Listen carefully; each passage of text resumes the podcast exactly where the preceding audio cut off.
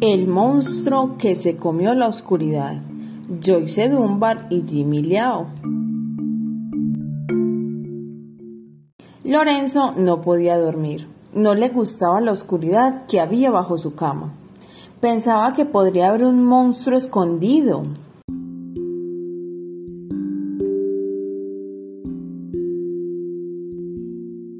Y de hecho así era. Había un monstruo minúsculo, tan pequeño que casi ni se veía. El monstruo sentía un gran vacío en su interior. Tenía hambre, mucha hambre.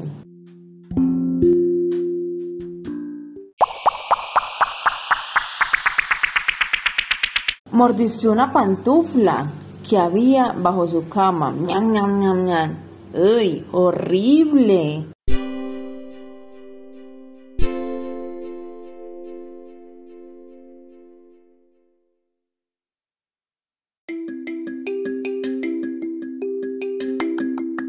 Le hincó el diente a un cochecito de juguete. ¡Ay! Se hizo daño en las encías. Entonces vio algo interesante. Era una caja. Miró al interior de la caja a través de un agujerito minúsculo y vio que estaba llena de oscuridad.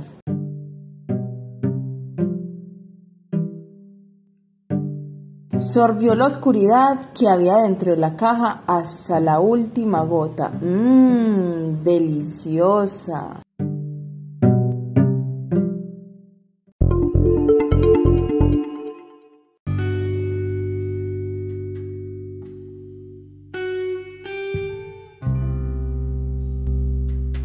Ya no quedaba oscuridad, no había ni aurora ni ocaso, no había sombras y apenas había sueños. Solo había luz, una luz cegadora e implacable.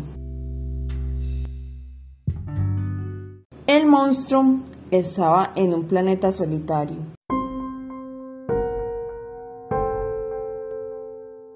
Le entristecía pensar que se había comido toda la oscuridad Contempló la tierra que también parecía triste a pesar de su aspecto radiante.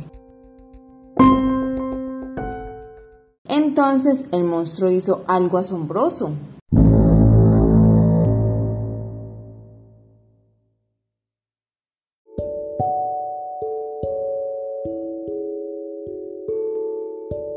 Acunó al niño entre sus grandes y oscuros brazos, que además eran muy suaves, sin un solo pelo.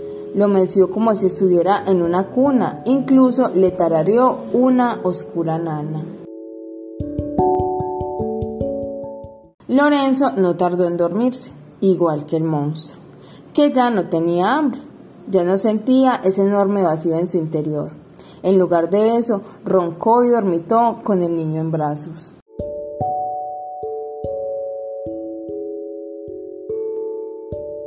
Un monstruo minúsculo, profundamente dormido, en brazos de un niño.